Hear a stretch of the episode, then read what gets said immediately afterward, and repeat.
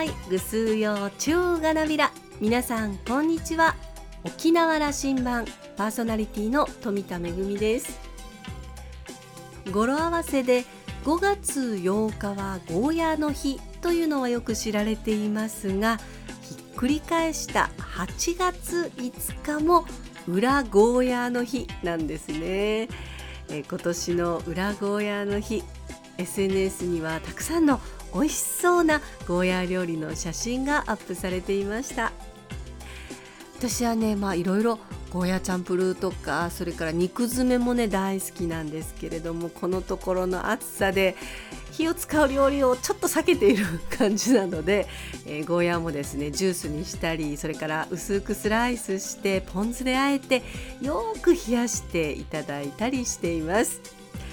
ゴーヤーの日でも裏ゴーヤーの日でもそして何でもない日でもゴーヤーは美味しいですね。さあ沖縄羅針盤今日も5時までお届けいたします。どうぞお付き合いください。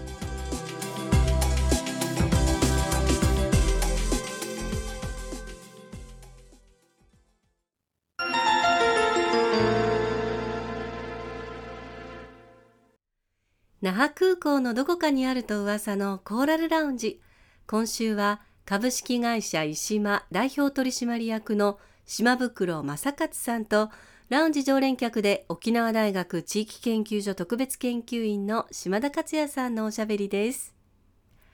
島袋さんは1953年生まれ、那覇市のご出身で、現在はボリビアのサンタクルス市在住です。10歳を迎えた1963年に島袋家は移民としてボリビアに移住します。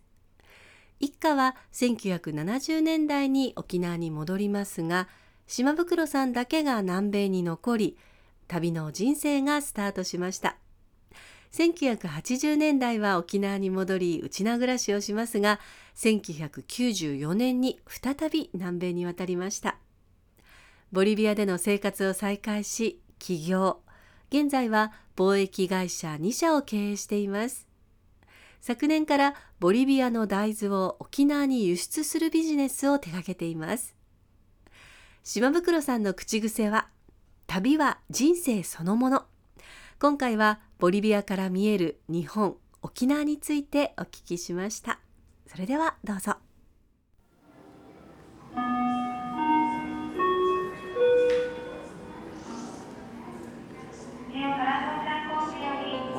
はこれどんな事情になっていてボリビアから見ると沖縄のコロナとの戦いってどういうふうに見えるんですか、えー、沖縄という前にですねボリビアは実際と隣にですね、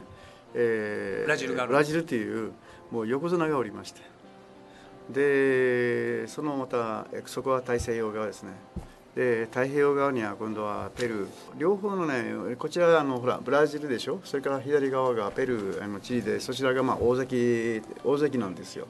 非常に感染がえ進んでいます。ただ、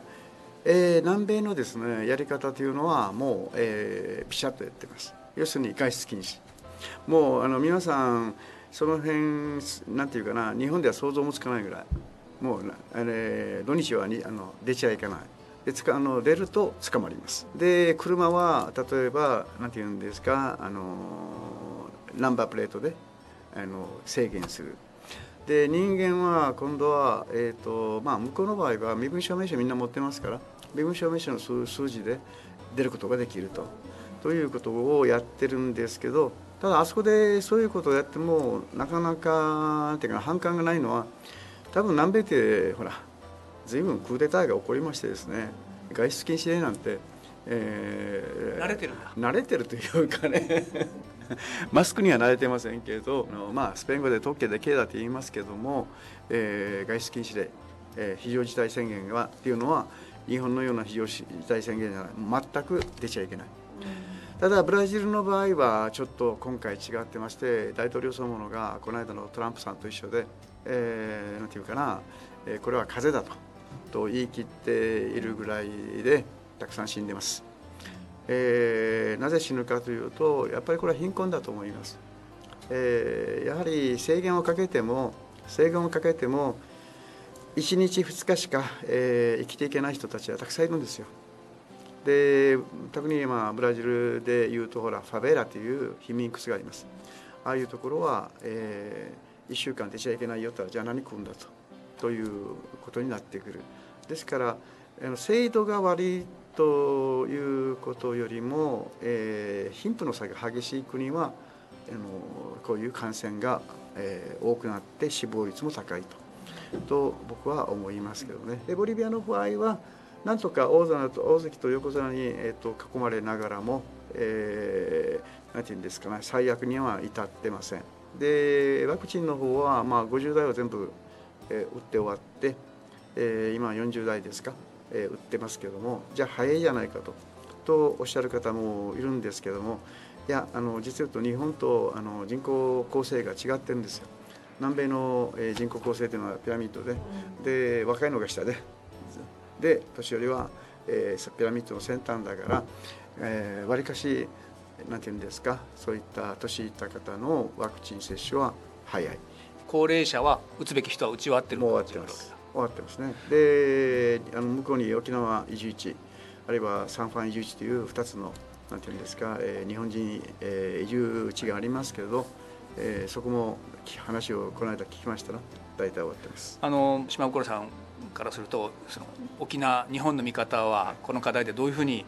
見えるんですか？全然違ういうふうに見えるわけだけど私は沖縄って非常にあの地理的には有利だなと思ってますよ本当言うと。なぜかというとこれ一つの島で、うん、鉄道で入ってこれない。ね、えー、車で入ってこれない。入ってくれるのはそういうよそから入ってくれるのは飛行機と船しかない。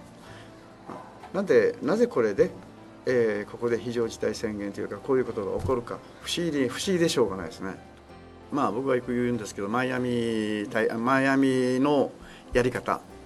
マイアミって今あの中南米から金持ちがみんなあの向こう行ってるんですよ何しに行くかというと向こうでワクチン打ちに行くです。からそうするとマイアミのフライトはほとんど埋まってる。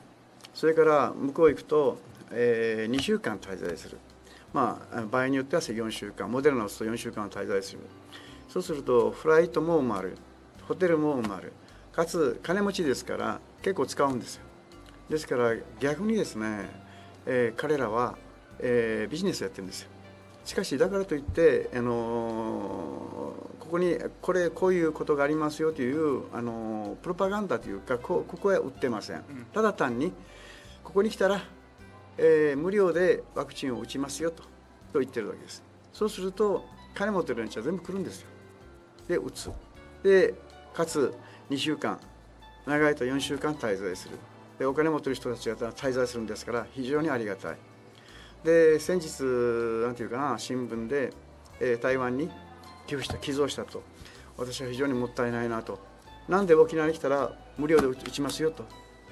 ということにしなかったのかと。あんだけのワクチンをねここで打ってあげれば観光の足しになるんですよね。でそれだけじゃなくて沖縄と台湾の絆にもなるはずです。来て打って帰ってもいいんですよ。しかしここまで来る人は大体、えー、残って、えー、ついでにあの沖縄あのワクチン打って終わったらえー沖えー、沖縄を少し観光しようかということになるはずです。だからもったいないなと。こうなったら医療ツーリズムですねそれ、うん、島袋さんボリビアの話からもう少しあの えー、コロニア沖縄があるということはうちなちみんな知ってますそうですね、えー、多分皆さん、えー、ご存知だと思いますけれど海がないんですよね。ございません。ブラジルがあり、えー、アルゼンチンがありペルーがありと、はい、大国に囲まれているボリビアで、はい、人口どのくらいですか？1400万ぐらいですか。1400万。はい、ですから、日本の国土の3倍4倍ぐらいありますね。3倍あります、ね、倍ぐらいね。で住んでいる要するに私たちが沖縄の人たちが、住んでいるサンタクルス、そこがボリビアの3分の1ありますからということは、今サンタクルスが、日本と同じぐらいの大きさと。で、それだけじゃなくて実はと私はよく有効面積だと呼んでますけど、日本は山国で、えー、なかなかあのこれを、えー、例えば農地にするあるいは牧場にするということはできないんですけど向こうはまあ何て言うかなサンタクルースはブラジルからずっと続いてくるあの平原なんですよ。でですから本当に有効面積がものすごく広い。で向こうに雨が降る。雨が降った雨は、えー、北に流れるのはアマゾンに行きます。で南に流れるのは、えーまあ、ラプラタ川、まあ、実言うと上流ですからラプラタとは言わないんですけど皆さんラプラタの方が分かりやすいと思いますけど実言うと南米というのは大きな川が3つあってでそれ全て大西洋に流れています。それは実を言うとあのアンデス山脈というのがあってそこでフェーン現象を起こします。で、えー、実を言うとそのついたてがあるからある意味ではあのなんていうかなアマゾンという密林があるわけです。で上の方からあなんていうあ下の方から行くとラプラタ川そしてアマゾンっていうあのなんていうんですかね大きな大河がある。でえー、サンタクルースは高度が農地として使っているところは約450メートル。でもアマゾンとなって延々と流れていきます。それは約まああのなんていうんですか約5000キロぐらいあります。何しろ蛇行しますから。蛇行していくと5000キロぐらい。そうすると400メートルを、えー、5000で割るともうほとんど限りなくゼロに近いんですよね。限りなくゼロに近い。じゃあどういうことが起こるかというとそれはあの机あのテーブルの上に水をこうしてるの。要するに方向が定まらない。だから、えー、アマゾンというのは蛇行します。そして、えー、場合によっては今まで流れたところがストップして別のところを作ると。高低差がないから。月の引力で。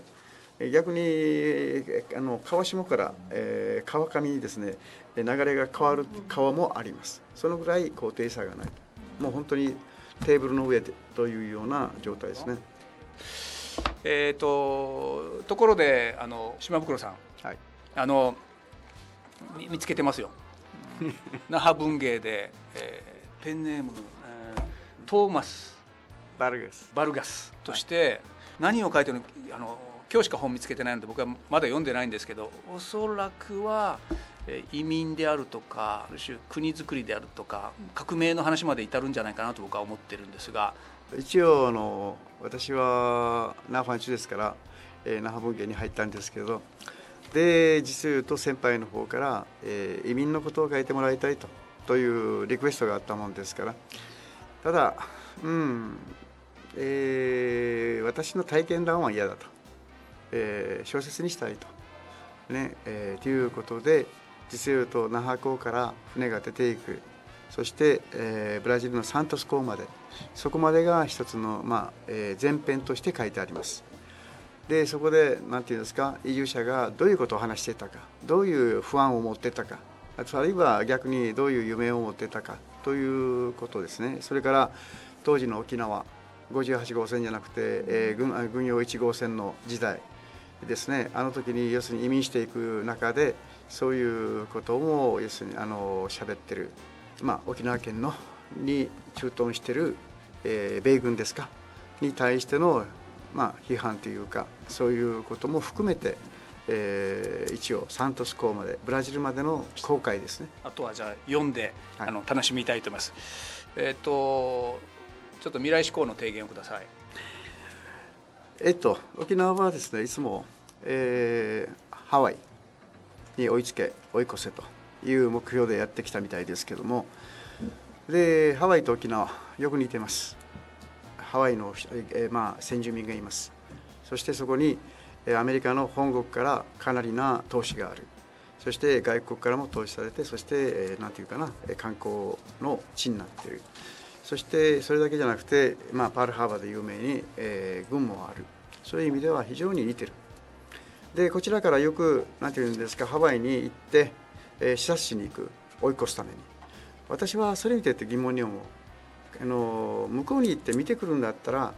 何を見るかとハワイアンがどういう生活をしてるかを見てきてほしい。我々が今我々というのはもしかしたらあのハワイハワイアンになってしまうかもしれない。ハワイのハワイアン要するにあのそこは非常にあの見た目には立派だけどももともと住んでた人が幸せかどうか。それを見てきてもらいたいと。常々思う。もしかすると何て言うんですかハワイのように、えー、先住民の人は、えー、ウクレレを弾いて、えー、フラダンスを踊る。こちらも三振を弾いてそして、えー、勝ち足を踊る。文化的な見せ物に、えー、なってしまうんじゃないかと。という不安が私はいつもある。で実言うとじゃあ沖縄とハワイを比べて、えー、類似点がものすごく多いんですけどじゃああの違うところはどこかというと実言うと私あの先ほど島田さんがあのいろいろ言ってましたけど、まあ、ヨーロッパヨーロッパも含めていろんなところに行きます。で実言うとハワイの人間って見たことないんですよ。ところがうちのうちはたくさんいる海外に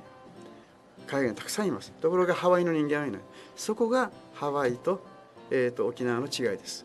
ですから沖縄というのは、えー、沖縄を核にして世界にいるうちなんちですか？それを有効に使わないといけない。有効に。本当に、えー、これをやろうというんだったら何て言うかな単なるあのイベントじゃない。地道でもいい。継続する。そして、えー、沖縄と沖縄をつなげようと。そう思ってる。これができるのは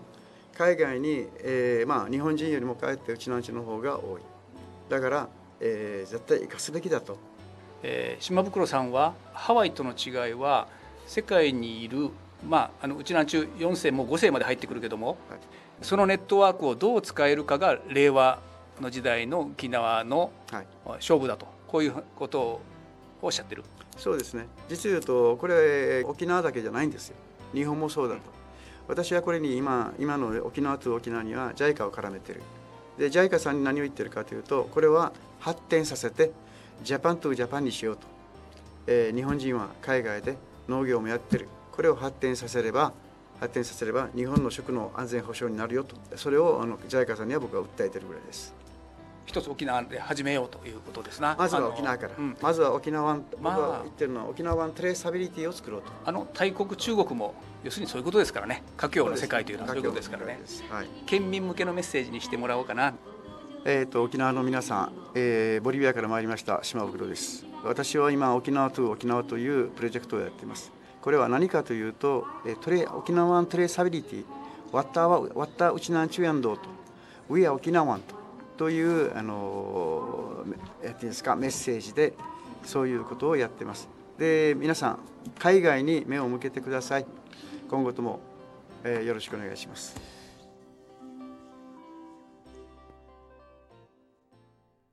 沖縄とハワイって似ているとよく言われますよね。特に観光分野においてはお手本としているところも多いかと思います。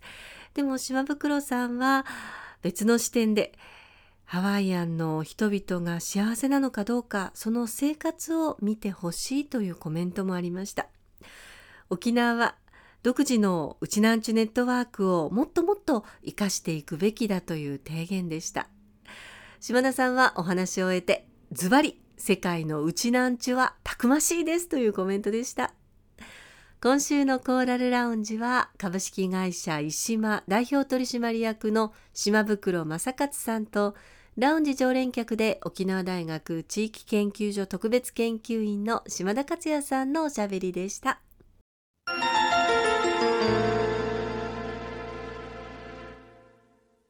めぐみのあしゃぎだよりのコーナーです。毎年このコーナーでご案内をしている沖縄文学賞、え今年度も応募期間が近づいてきました。9月の1日から30日までが応募期間となっています、えー、今年度第17回沖縄文学賞の募集要項も公開されています、えー、今年度は一般文芸部門が5つ。シマクトゥバ文芸部門が2つ。合わせて7部門の公募となっています、えー、まず一般文芸部門が小説随筆詩短歌。俳句の5つです。えー、シマクトゥバ文芸部門は流歌そしてシマクトゥバ演劇戯曲の2つ、えー、合わせて7部門となっています、えー、毎年公募を行っていたシナリオ戯曲部門は、えー、今年度は休止となっています、え最高賞金は10万円、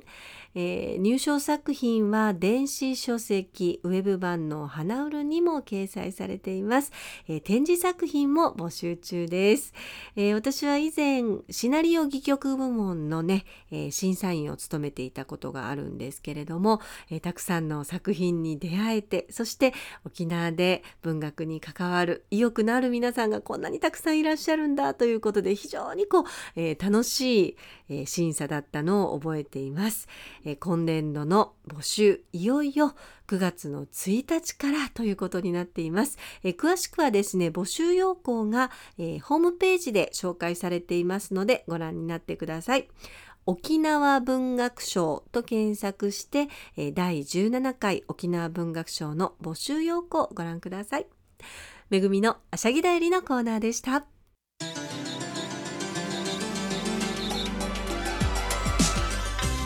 ラジオ沖縄ではラジコでの配信を行っています。スマートフォンやパソコンでのリアルタイム聴取のほか1週間の振り返り聴取も可能です。さらに沖縄羅針盤の過去の放送音源はポッドキャストでも配信しています。こちらはラジオ沖縄のホームページからアクセスしていつでもお楽しみいただけます。沖縄羅針盤のホームページでは番組情報の発信のほか私富田恵とコーラルラウンジ常連客の島田克也さんのフェイスブックへもリンクしていますのでお時間のある時にぜひこちらもご覧ください。沖縄羅針盤今週も最後までお付き合いいただきまして一平二平デービル。